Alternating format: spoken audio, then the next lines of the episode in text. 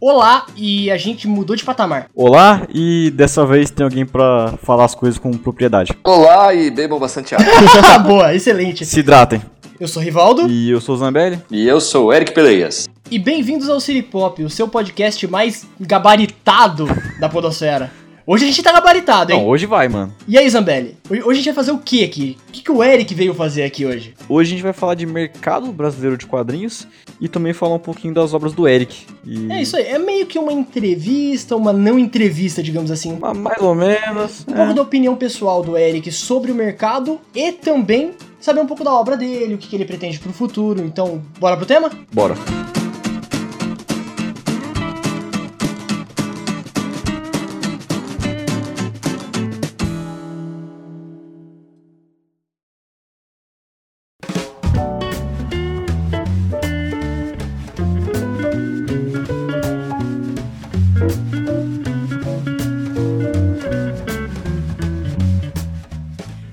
Eric, amigo, Olá. vamos começar do começo, bem do começo mesmo. Uhum. A gente quer saber qual foi a primeira revista em quadrinho que você lembra de ter visto, que foi, tipo, aí é o ponto de partida. É, tirando o Turma da Mônica, assim, que acho que é o mais básico pra todo mundo, né? Ah, deve ter sido Turma da Mônica, praticamente certeza. Eu sempre convivi com quadrinhos na minha casa, na minha família. Eu tenho um irmão mais velho que lia bastante. Era uma moeda de suborno na minha casa, quando a gente se comportava. Meus pais passavam na banca e compravam gibi pra gente ficar quieto lendo. Então a gente sempre leu bastante. Com certeza foi ou Turma da Mônica ou alguma coisa do tipo. Eu sou do tempo que não existia internet e televisão só tinha meia dúzia de canais, então o gibi era um- uma coisa muito incrível que eu ficava lendo e relendo. E tinha gibi de tudo que era coisa, tinha gibi da Hanna-Barbera, tinha Caraca. gibi do Gugu, tinha gibi da Xuxa, Sérgio Os Malandro, trapalhões, né? dos Trapalhões. Faz um tempo, né? Ah, faz. É a vida. É a vida, O né? que caía na minha mão eu lia, e aí eu fui evoluindo aos poucos. Eu fui lendo, outra- não sei se evoluindo, mas fui lendo outras coisas, aí descobri os super-heróis, e aí fui descobrir os europeus, os independentes, e aí nunca mais parei. Você costuma ler até hoje, assim, ou só parou um pouco pra, com trabalho mesmo? Como é que é a sua relação hoje em dia com os quadrinhos? Eu leio bastante, sim. Eu tenho lido um pouco menos por falta de tempo, mas eu leio bastante. Eu tento ler mais ou menos. Bom, na verdade eu tenho uma pilha de leitura gigantesca, muito maior que a minha expectativa de vida, que eu acho que é uma coisa bem comum. Sim. Eu, eu, eu compro bastante coisa, eu ganho bastante coisa em evento, eu troco Sim. muita coisa com amigos, é, mas eu sempre leio. Eu tenho tentado, inclusive, ler não só quadrinhos, mas livros tradicionais, livros teóricos, literatura tipo, em prosa. É, ajuda bastante, né, na bagagem. Ah, sim. O problema é que, assim, com o Netflix, com todo esse esquema de streaming que a gente tem hoje, tem tanto conteúdo que fica difícil a gente dar conta de tudo, né? Não, fica bem difícil. né? Comparar com esse cenário dos anos 80, que não tinha nada pra fazer, literalmente, a gente se divertia com pedras e paus. Era o que tinha, né, velho? Era o que tinha, na minha época só tinha pedras.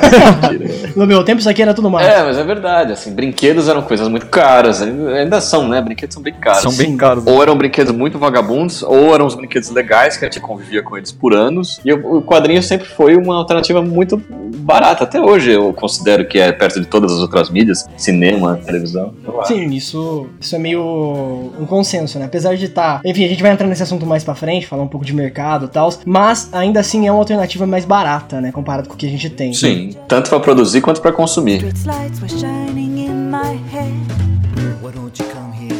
E Eric, a gente queria saber qual que é a sua maior influência ou maiores influências também. Acaba quase tudo que eu consumo acaba me influenciando um pouco, mas ultimamente o que eu percebo que tem pesado mais nas coisas que eu preparo são os trabalhos do Neil Gaiman e do Will Eisner. São pessoas que escrevem sobre temas diferentes do, do tradicional e, e- e não, e não fica uma coisa esquisita. Eu, são, são caras que eu admiro muito, É, e, acho que eles acabam sendo referência pra qualquer um, né, que trabalha nessa área, assim. Acho que é muito difícil você perguntar pra alguém que não tem o Gaiman ou o Eisner como, como referência, Ah, né? sim, sim. É, eu, particularmente, sou bem suspeito, o Zambelli sabe, pra falar de Neil Gaiman, né? Eu sou um- odeia ele.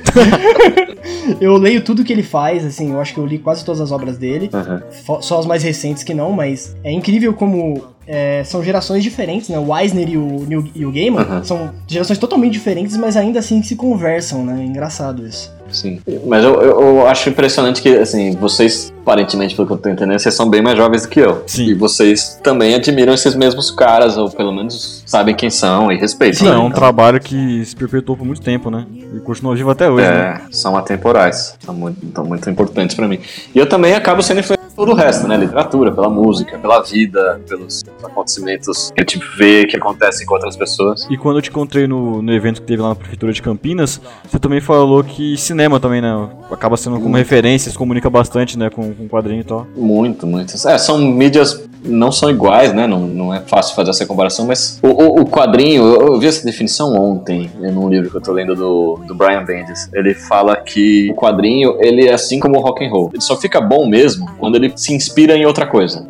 Se inspira em cinema, se inspira em música, assim como o rock se inspira no blues, no jazz, e aí ele cresce, ele fica uma coisa maior. Quando você mistura o quadrinho com ou, ou se inspira, ou copia, ou que como é que você queira chamar, pega a referência, ele, ele cresce mais. É- esse é um exemplo bem importante, bem, bem fácil de pegar isso, é o trabalho do Frank Miller no Cavaleiro das Trevas, por exemplo. Sim. Total. É um gibi que quando você tá lendo, você fala, cara, isso não é um gibi normal, isso é um filme em, em papel. é, Eu tô vendo aqui. E é louco, né? Porque ele pega muita referência externa, ele dialoga muito com o contexto da época, né? Que ele foi escrito. Sim. Então é um negócio muito louco, né? E se você ler hoje, você vai entender que foi escrito para um, um outro contexto, sim. Sim. Porém, ele ainda é super atual. Sim, envelheceu muito bem, né, velho?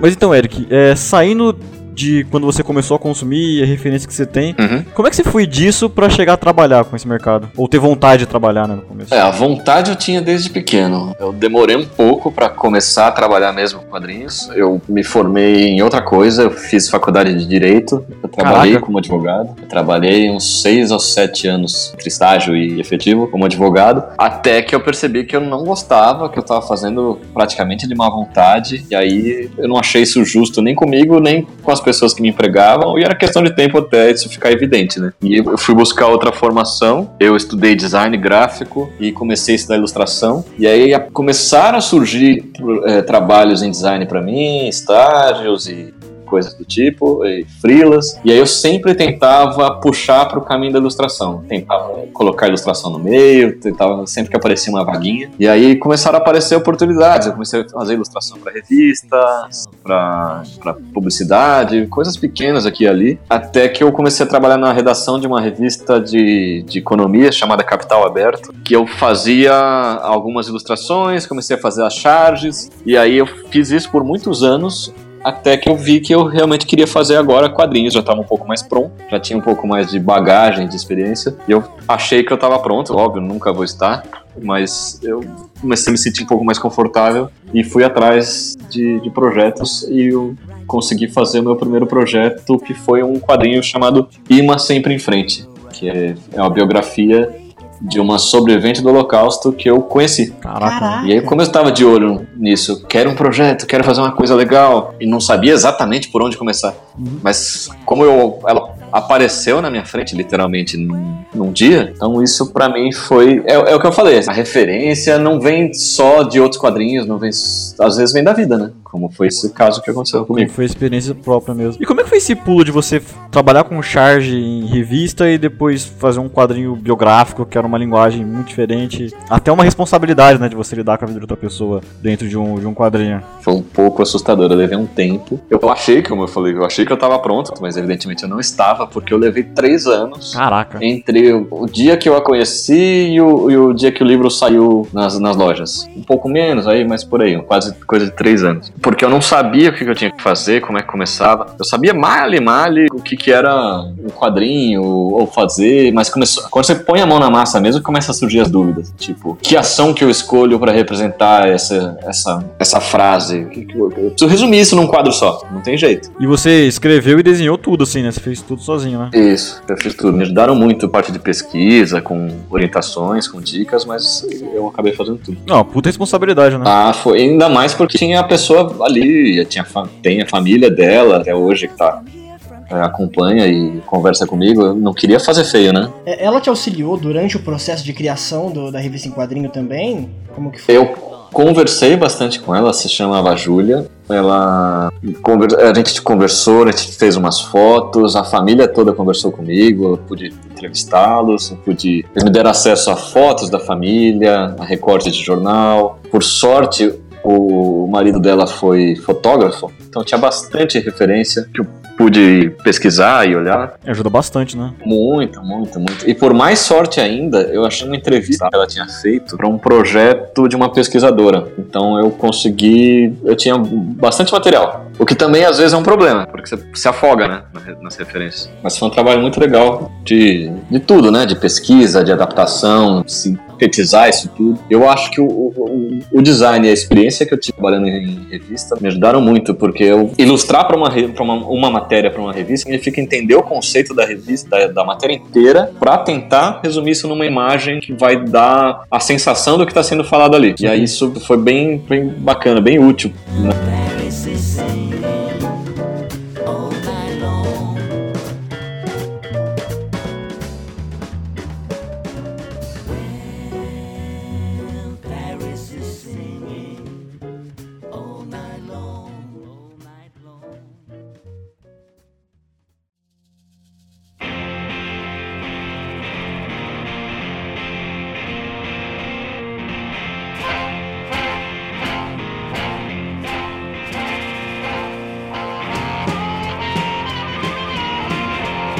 Eric, a gente queria fazer uma pergunta mais agora sobre o mercado, tanto do público como do mercado editorial mesmo. Vamos começar com o público. Existe alguma rejeição quando se trata de um HQ de um artista independente, que não tem aquele padrão de comics americano, sabe? O super-herói e tal. Existe alguma rejeição da galera que lê pra quem faz esse tipo de material? Na verdade, o que eu sinto é que o público, as pessoas normalmente não leem nada. Nem quadrinhos, nem livro, nem revistas hoje em dia. Porque é mais- muito mais fácil você sentar e consumir uma mídia do tipo televisão e YouTube, porque você não precisa pensar. Sim. Então, o livro você precisa manusear, assim como o quadrinho. Então, eu acho que a principal dificuldade que eu sinto hoje é tentar fazer com que pessoas que não leem ou que nunca leram um quadrinho, que é mais específico ainda, peguem aquilo na mão, experimentem pra ver se elas gostam ou não. Porque eu tenho certeza que muita gente que nunca pegou um quadrinho foi simplesmente por preconceito ou porque não teve a sorte de, de cair na mão, mas muita gente gostaria bastante. E eu percebo que isso acaba acontecendo muito nos eventos, quando você conhece pessoas de muitas experiências diferentes, pessoas que não são necessariamente o leitor tradicional de quadrinhos. Quando essas pessoas estão lá, sei lá, acompanhando um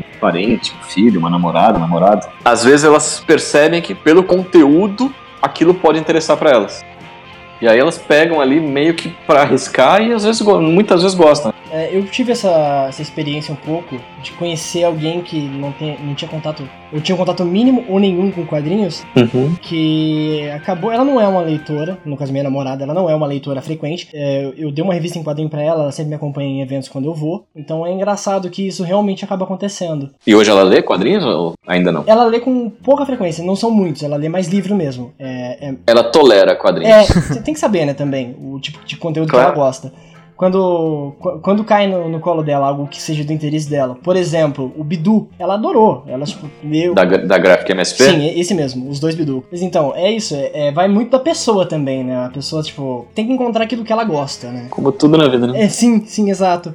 E tem gente que não gosta desse conteúdo de super-herói e tal, e acaba se encontrando em, em quadrinhos europeus, ou algo mais próximo da realidade dela. E se você procurar bem também, dificilmente você não vai achar algo que seja do seu interesse, né, mano? Tipo, tem gênero pra tudo, né, mano? Assim, é... Dá pra comparar com tudo. Você não gosta de todos os tipos de música, você não gosta dos tipos de, de filmes. Sim, exatamente. Eu, por exemplo, eu não, não consigo gostar de novelas. Não consigo, porque eu acho que todas são muito parecidas. Mas eu assisto séries, que são uma espécie de novela. Sim, tem uma, tem uma semelhança eu, ali, né? Eu consigo acompanhar. Eu sei que é outra. A linguagem é semelhante, mas o conteúdo é diferente. Então talvez as pessoas não, não leiam, porque existe sim esse estigma de que quadrinho é feito pra criança. Tem quadrinho pra criança, que é excelente, tem quadrinhos muito bons pra crianças, e tem quadrinhos pra adolescentes, pra adultos. Mas como é uma mídia visual, dá essa impressão de que é uma coisa mais infantil. É, o, acho que a impressão do público geral mesmo é que é um negócio único, né? Que é só uma coisa e. Especialmente aqui no Brasil, que a gente tem um, um grande player no mercado que é o Maurício de Souza, que faz conteúdo infantil. Então as pessoas acham que só existe isso.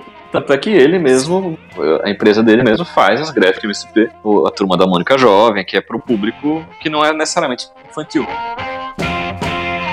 O que eu acho interessante de fazer, mas até por interesse pessoal, sempre que eu tenho um, um aniversário, eu tenho que dar um presente de Natal, alguma coisa assim, eu, eu tento dar um livro adequado para o gosto da pessoa que eu tô presenteando. Não adianta dar o meu preferido. Não sei que seja coincidência que os dois gostassem daquilo, mas eu tento fazer isso. Às vezes dá certo, às vezes não. É uma coisa que eu acho bacana. Que vale a intenção, né? Que vale a intenção de tentar agregar pra, pra mídia e pra pessoa. E tem muita gente, pelo que eu percebo, que gostou de um quadrinho que não é o mais popular de todos.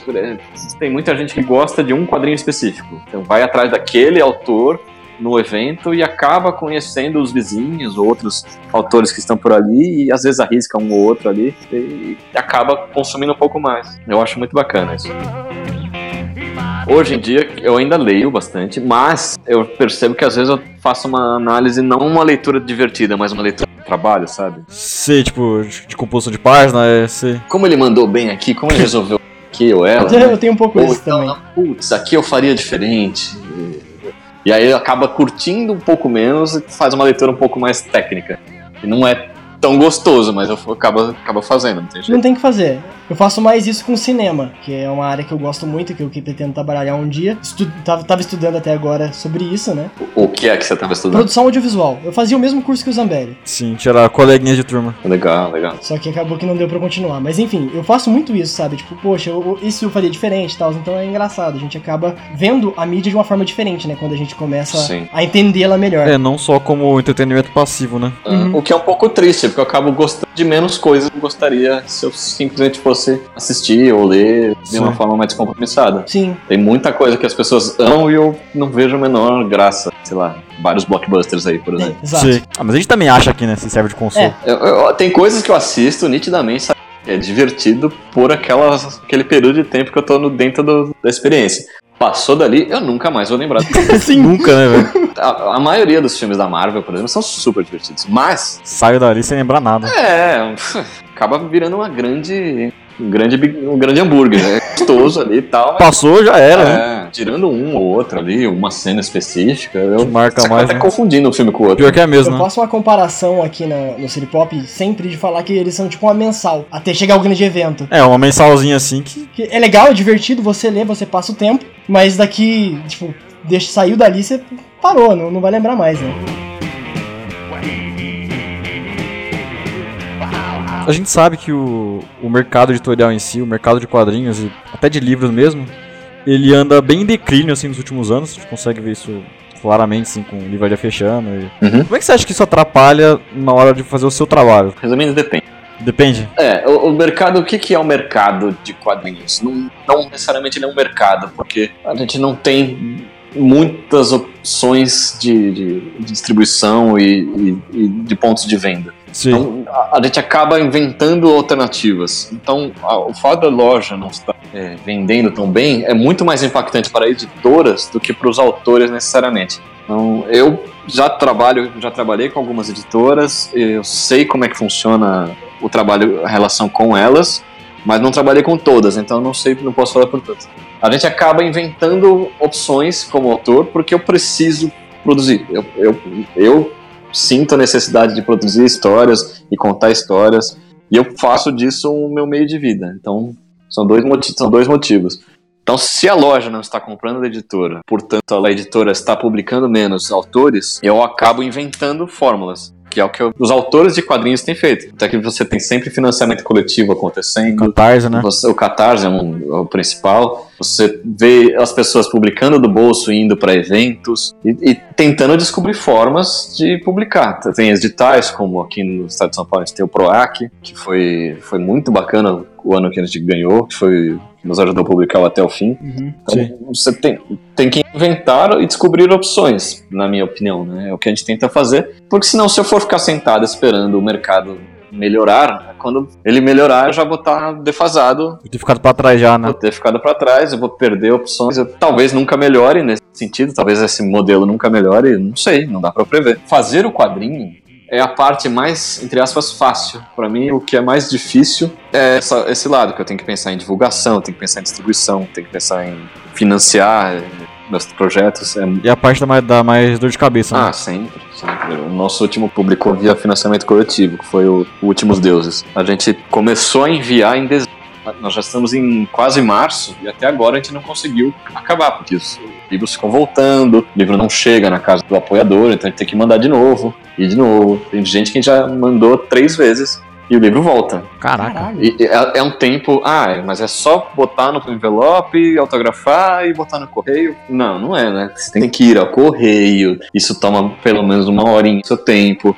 Às vezes você acaba de voltar do correio, o porteiro avisa que voltou mais um livro, então são coisas que acabam consumindo muito mais tempo do que deveriam, né? Mas faz parte do jogo, não tem jeito. Tem que se adequar, né? Ainda bem que as pessoas apoiaram, tem esse problema, né? Triste seria se ninguém tivesse apoiado e a gente não tivesse que mandar nenhum livro. Mas é foda, né? Você tem que fazer todo esse corre aí por conta própria. É um pouco, um pouco. O, o que acontece é que pouquíssimos quadrinistas fazem só quadrinhos e fazem só essa parte de quadrinhos. A maioria das pessoas tem outros empregos, tem outras atividades que ajudam a gente a viver, né? Senão a gente fica também à mercê do mercado. E aí não tem como, né? Eu mesmo continuo trabalhando como designer e faço algumas ilustrações porque preciso. Se- e, se, e você consegue conciliar bem, tipo, o que você tá produzindo com o quadrinho, seu trabalho pessoal? Eu sei também que você é pai, né? Então deve ser uma bagunça, né? É um pouco, cara. Precisa de bastante organização. Tem dias que não dá, que é muito triste, mas eu tento estabelecer metas, horários, uma hora por dia ou duas horas por dia, ou o que quer que seja. O ano passado foi um pouco mais caótico, que foi quando nasceu meu filho.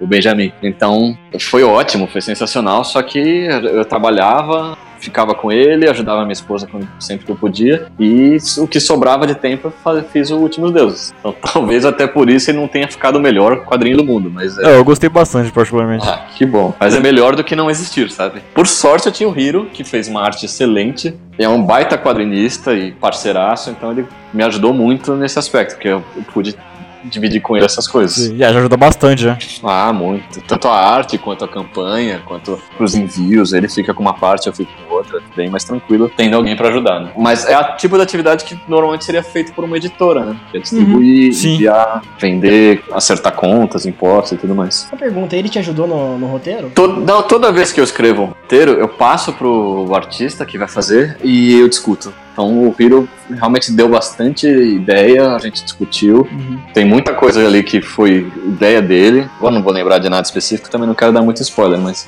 tem muita coisa que veio dele que eu adaptei e vice-versa. Coisa que eu falava, ah, Hiro, aqui nessa arte. Até com ele foi um pouco menos, com o Gustavo foi um pouco mais no até o fim. Eu gosto disso, eu gosto que o como é um livro que a gente, a gente faz pouco por ano, a gente não faz um gibi por mês. Então a gente pode se dar o luxo de discutir um pouco, não, não, não tá na urgência.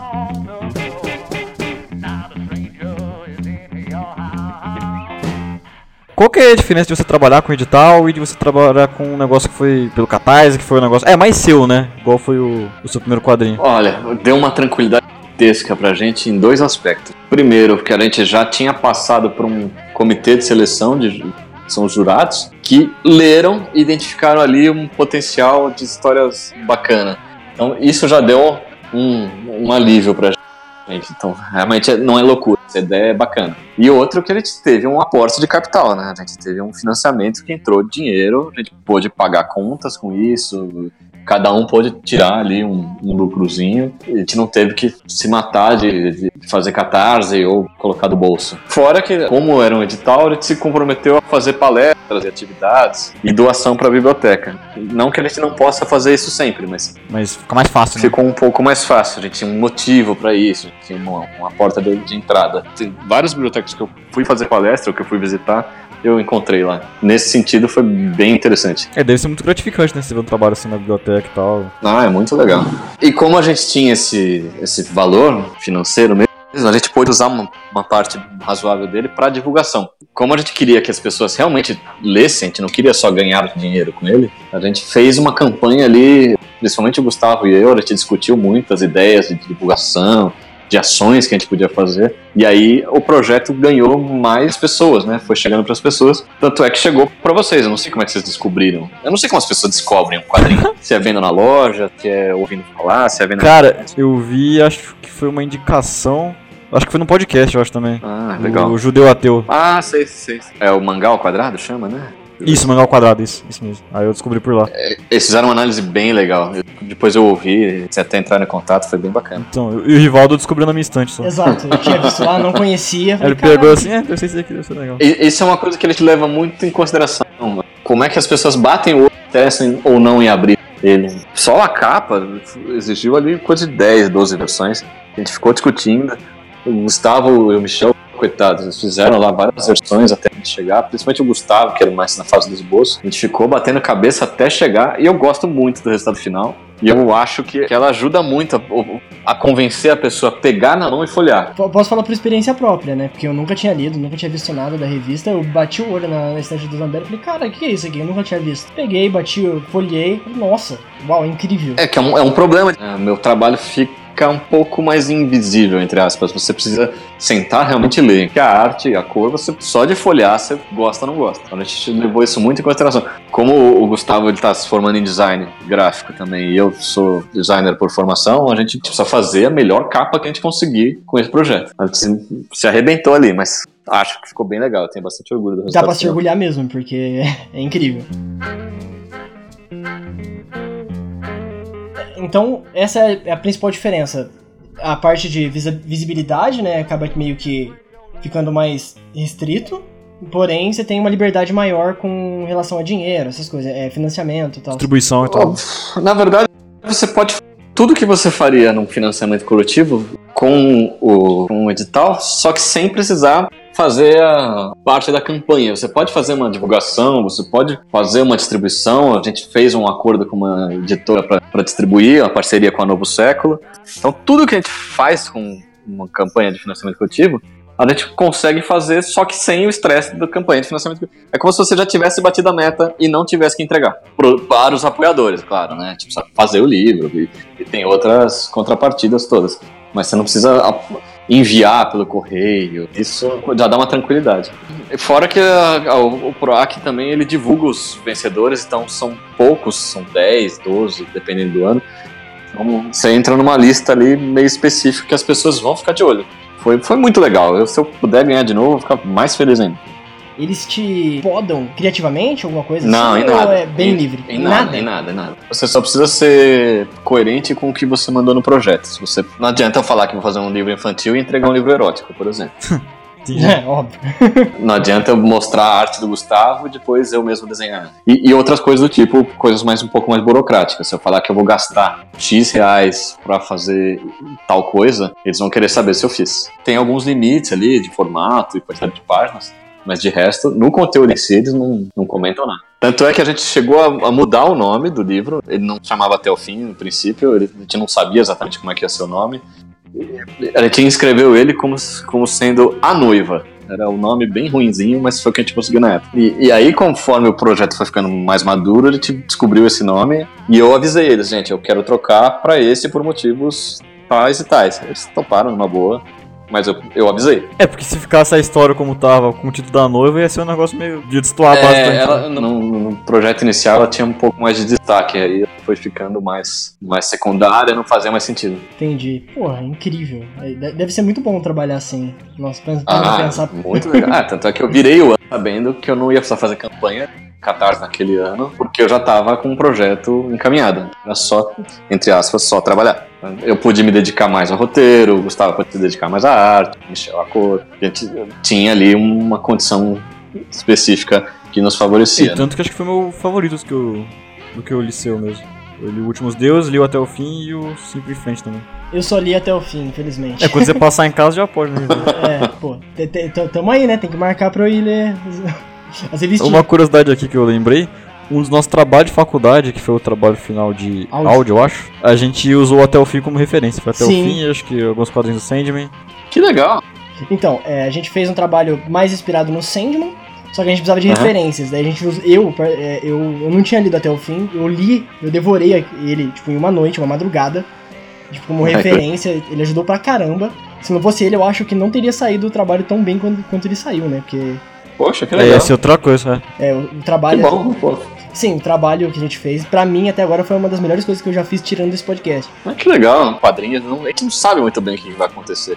A gente só espera que as pessoas leiam, gostem e, e- e saiam um pouco, saiam da experiência um pouquinho transformadas. Não é a primeira vez que falam isso, que eu já teve até um grupo de faculdade que veio aqui no meu escritório fazer uma entrevista, porque o projeto deles foi sobre o Até o Fim. Eles fizeram um- um- uma espécie de um canal de internet, de vídeo, então o Até o Fim fazia parte da pauta. Aí depois eles adaptaram o Até o Fim para áudio. Eu acho muito legal isso. Ver uma coisa que saiu de uma fiapo de ideia que eu tive lá atrás, tive que convencer o Gustavo a fazer, depois a gente convenceu o Michel a colorir.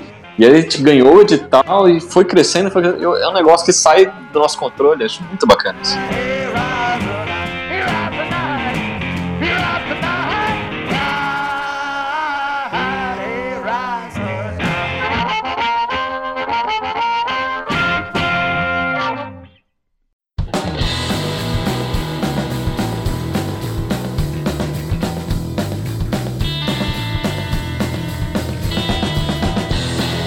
Eu adoraria que as pessoas viessem até mim e falassem: toma aqui dinheiro e faça seus quadrinhos.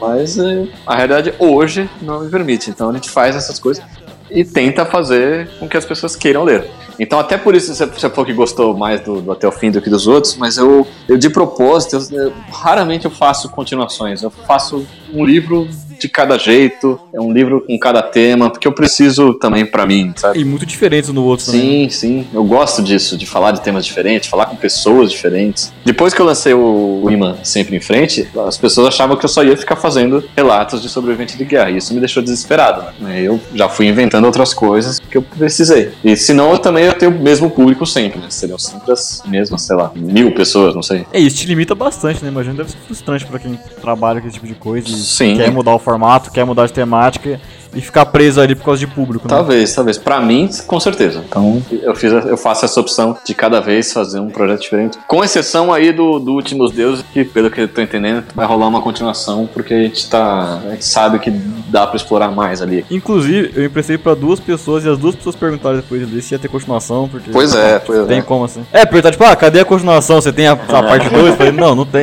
É, a gente tá vendo, porque pô, a reação das pessoas foi tão legal, a gente se divertiu fazendo, e é um tema que rende. A gente já preparou meio que pensando, olha, vai que dá certo, a gente faz uma continuação, mas vamos ver primeiro, vai. Pô, foi, foi bem legal, foi bem legal. As pessoas, a reação das pessoas normalmente é essa. Adorei, cadê o 2?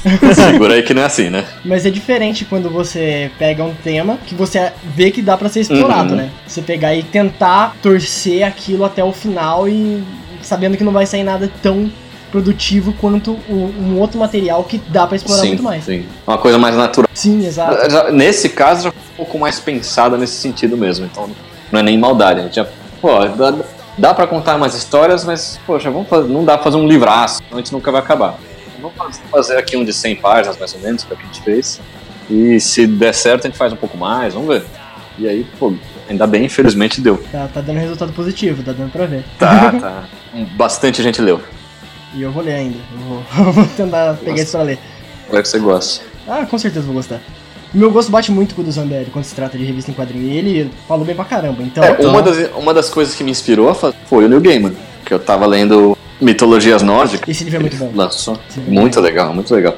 E aí eu pensei, poxa, é um tema que eu nunca falei, mas eu não quero falar do jeito tradicional, quero falar do meu jeito, com uma história de aventura, misturar com aquele, aquela sensação que eu tinha quando eu lia X-Men nos anos 90, que eu me divertia pra caramba. Vamos misturar isso aí com outras mitologias, e aí, a hora que eu convenci o Hiro, pronto, fechou. Então realmente esse projeto tem futuro. Me diverti, eu vi que tem, tem outras coisas que dá pra falar. É, Eu já, eu já, tenho um, já tinha um caminho na minha cabeça pra uma história maior, como eu falei, né? Então é, dá vontade de continuar falando sobre essas pessoas. Ah, isso meio que responde a próxima pergunta que a gente ia te fazer. Qual é? Quais seriam os seus projetos futuros? Bom, para este ano eu não consegui definir ainda. Estamos em final de fevereiro, começo de março. Tem um projeto que eu tô. é, e- esse é um deles, né? Continuação do Último Deus, mas que quase certeza que não vai ser para 2019. Talvez fique para 2020, por questões de agenda mesmo do Hiro, tá trabalhando no projeto pessoais dele. Eu estou falando bastante com o Gustavo também, para a gente fazer um outro projeto. Borges. O Gustavo Borges, exato.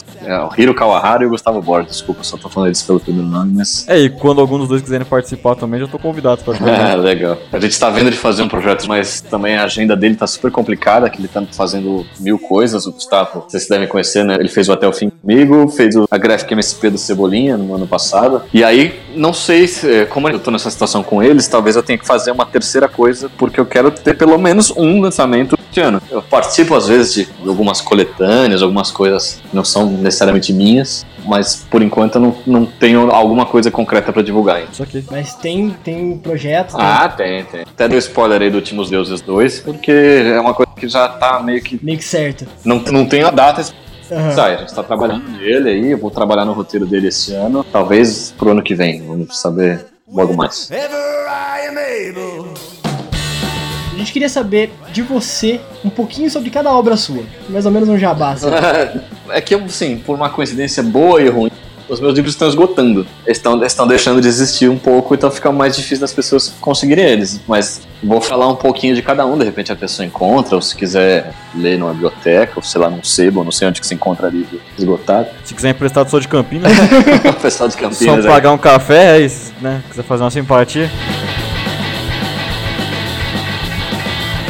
O meu primeiro quadrinho foi o Ima Sempre em Frente, que esse que eu comentei com vocês, a biografia de uma sobrevivente do Holocausto, que eu adaptei para o quadrinho. É, depois, eu fiz um, um gibi bem curtinho chamado Eu Super, que é um gibi sem diálogo, é só desenho, que eu também fiz tudo. É um menino que tenta de tudo para ser super-herói e só se ferra.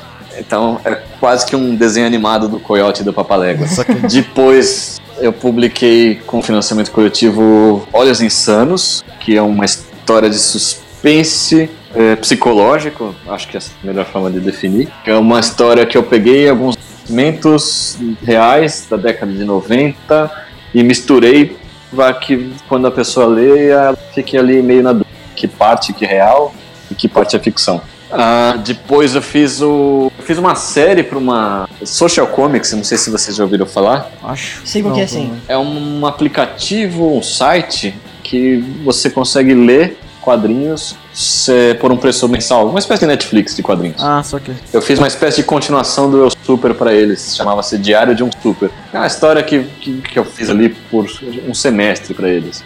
Então, a cada 15 dias entravam oito páginas. Eu fiz para eles ali. Foi um negócio bem experimental também. E aí o próximo foi o Até o Fim. O próximo livro que eu lancei foi o Até o Fim. A gente falou bastante, mas não falamos sobre o que, que é, né? Mas vocês já leram, vocês sabem. É uma história que é sobre diferentes tipos de vida após a morte para religiões, para filosofia, para ciência, astrologia. São teorias diferentes que eu pesquisei para falar sobre uma menina que morreu, que ela se chama Lilian. Ela quer muito voltar para a vida que ela tinha, exatamente do jeito que ela era, quer voltar à vida. E aí ela consegue fazer um acordo que para isso ela vai ter que escolher o destino das almas de cada um dos melhores amigos dela antes do sol nascer. Então, foi uma premissa que funciona bastante para leitores não convencionais, por exemplo, Sim. que é o que a gente estava falando. Sim, sim.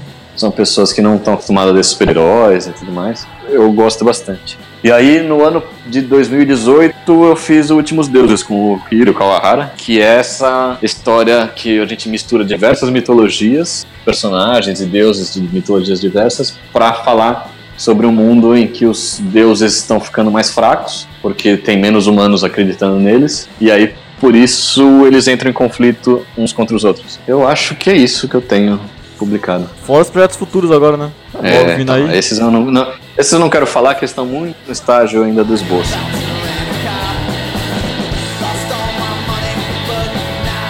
Mas então é isso. É, a gente vai ficando por aqui. Agradecer o Eric. Eu que agradeço. Passe suas redes sociais para as pessoas te seguirem. É bem fácil, é só jogar Eric com C, Peleias, P-E-L-E-I-A-S. Só existe eu com esse nome no mundo. Ficar fácil assim, né? Você é mais ativo em qual? Só pra gente saber e colocar o link na, na descrição do podcast. Tenho usado mais o Instagram, um pouco menos o Facebook e o Twitter, mas eu mais o Instagram ultimamente. Certo. Os três vão estar aí, então. Beleza. Eric, brigadão, de coração. Foi um prazer enorme ter você aqui. Incrível mesmo. Imagina. Primeiro de muitos. Espero. Imagina. E você fica convidado já de voltar quando quiser, quando tiver a fim de falar de alguma Pô, coisa. legal. o City Pop vai estar sempre aberto pra você. Mas é, eu que agradeço, vocês me convidaram. Desculpa aí falar demais. Não, que isso? Não, tem que ser assim Que é mesmo. um assunto muito legal, eu gosto muito de falar do que eu faço, eu gosto muito do que eu faço. Então, quando ele comentou comigo lá em Campinas, se eu, se eu pudesse, eu falei, mas é óbvio, eu adoro falar isso, por isso. Vocês também, sempre que quiserem, só chamar, tá bom? Certinho. Tranquilo. Muito obrigado, viu? Muito obrigado, Zambelli. A gente volta daqui a um tempo, né? Daqui uns 15 dias, né? É a ideia, pelo menos. Em teoria, sim. Em teoria, sim. Mas então, tchau, tchau. Até mais. Falou. Valeu, meninos, abraço.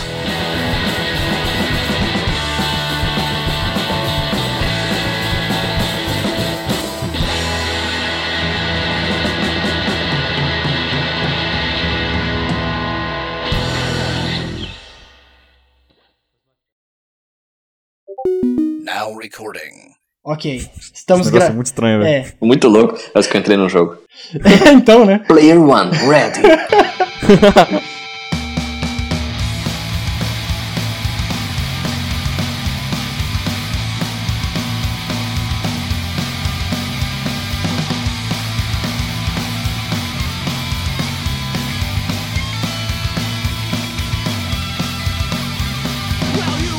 Confesso que eu tô nervoso. Confesso que eu tô É, eu nervoso. tô um pouquinho também. Por que, gente? Que isso? Todo mundo é amigo já. É, a primeira vez que a gente grava assim com convidado e tal, a gente fica meio travado. Vocês querem que eu, que eu- que eu tome conta? Vamos fazer o seguinte, então. Você pode comandar se quiser. Gente você vira o host aqui. eu sou o Eric Veleias, o host. já chega abrindo geladeira. É, isso aí, a casa é sua, Eric. Fique tranquilo, fique à vontade. isso.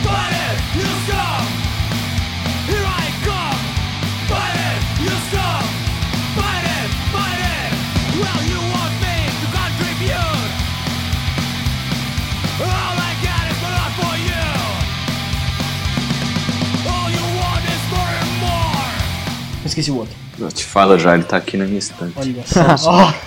O cara veio bem preparado hoje, mano. Não, que eu tô tô do lado do Preparado pra. Só achar, só não sei onde tá.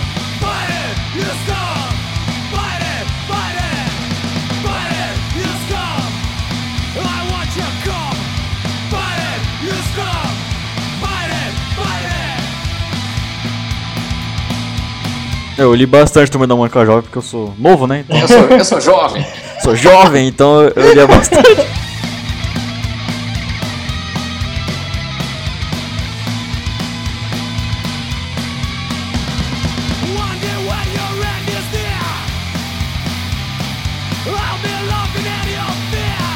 A, a- gente já tá negociando com a editora pra ver se sai uma segunda tiragem, porque esgotou ano passado. Esgotou até que bem rápido, em menos de um ano tinha esgotado. E tinha um na Amazon por quê? 400 reais? 300 e lá lá. Com 300 frete dava é um pouco mais de 400. Meu Deus. É, ótimo, né? Acho que é uma boa oportunidade pra você comprar rival. Eu com a, meu- minha vida super bem empregada, né? É isso. Não, é- é- olha que gênio. Eu pensei em comprar por 400, aí eu vendo por 40. Eu vou ficar rico, né? Quero, Lógico, quero, quero, quero o preço tradicional. Acho que é uma boa sacada, né? Acho que é uma boa.